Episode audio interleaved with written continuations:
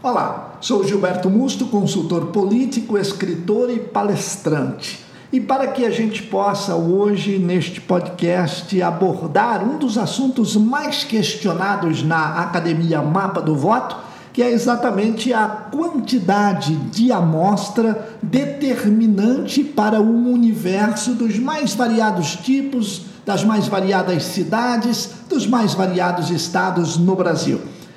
Exatamente a oportunidade de se calcular fica muito a critério de cada instituto. Porém, sabemos que a utilização de uma maior amostra diminui a margem de erro, mesmo o intervalo de confiança sendo de 95%. Então vamos começar com o que significa o intervalo de confiança.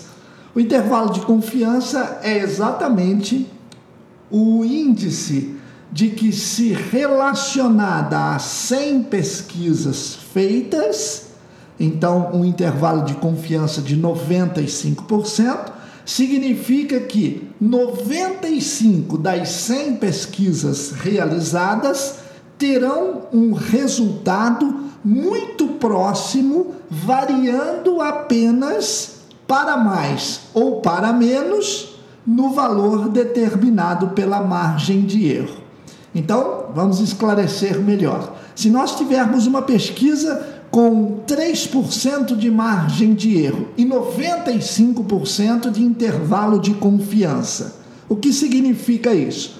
Significa que nós, se fizermos 100 pesquisas, 95 delas terão uma variação do resultado entre 3% para cima ou 3% para baixo.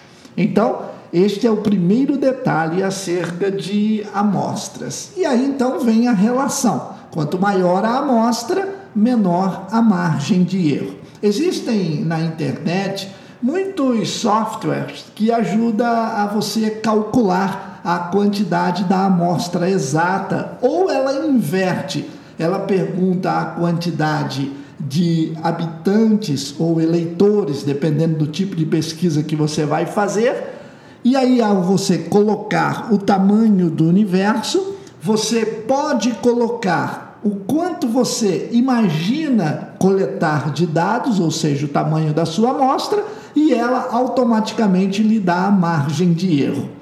Então, o exemplo é claro: se você tiver aí uma cidade com 100 mil habitantes e você diz assim, vou aplicar 600 questionários, então ela te dá a margem de erro já automaticamente. Também você pode fazer de outras formas. Você pode dizer assim: não, eu quero na cidade de 100 mil habitantes fazer uma pesquisa que tem uma margem de erro de 4%. Aí estes softwares, que são vários na internet, lhe dá a quantidade, ou seja, o tamanho da amostra. Mas como é que eu procuro fazer? Eu tenho especialização em pesquisa desde 1988 e é um dos trabalhos que eu mais gosto em campanha eleitoral. Utilizo pesquisa para tudo, utilizo tracking, utilizo qualitativa, quantitativa, mas eu escolho o seguinte valor determinante, principalmente para a maioria das cidades do Brasil, que não passa de 50 mil habitantes. Então, essa é a grande maioria das cidades. Uma cidade com 50 mil habitantes, você imagina que você pode fazer, dependendo do tipo de pesquisa que você quiser, se for eleitoral, se for uma pesquisa é, para qualquer tipo de segmento econômico, é, para qualquer tipo de e, e, conceito de marketing que você queira desenvolver, enfim, qualquer tipo de trabalho, eu costumo entrevistar 1,5% dos habitantes ou do tamanho do universo. Se for eleitores, então eu entrevisto 1,5% dos eleitores. Há também a condição de nós é, determinarmos uma pesquisa que colete dados em domicílio.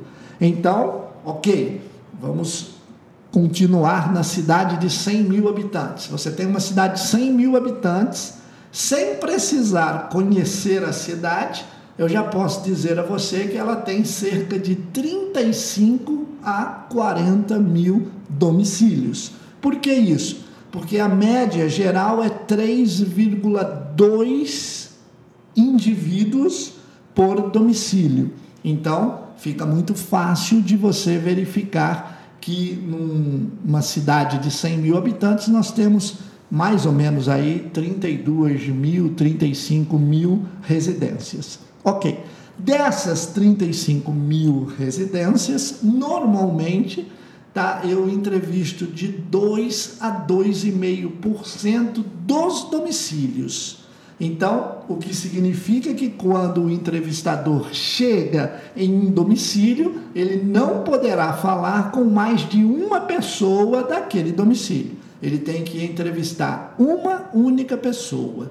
Então, neste momento, nós estamos aí aproximadamente a 3,5% da amostra domiciliar, que nós entrevistamos um, um único componente daquela família naquele questionário, não devendo o entrevistador aplicar um segundo questionário para as pessoas daquela família, daquele domicílio.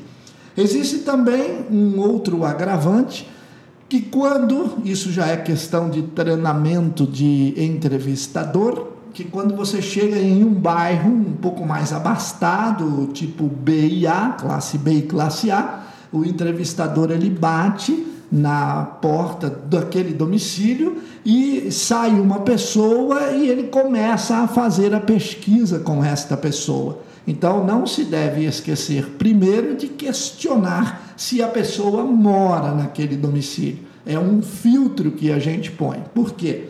Porque às vezes é uma secretária que está contratada para trabalhar naquele domicílio e ela acaba saindo por atender a porta e de repente o entrevistador continua né, fazendo o questionário, não entendendo que a resposta desta pessoa deverá estar locada na região aonde ela mora, aonde ela reside e não retratando a opinião de uma pessoa que mora ou pertence a uma família da classe A ou classe B.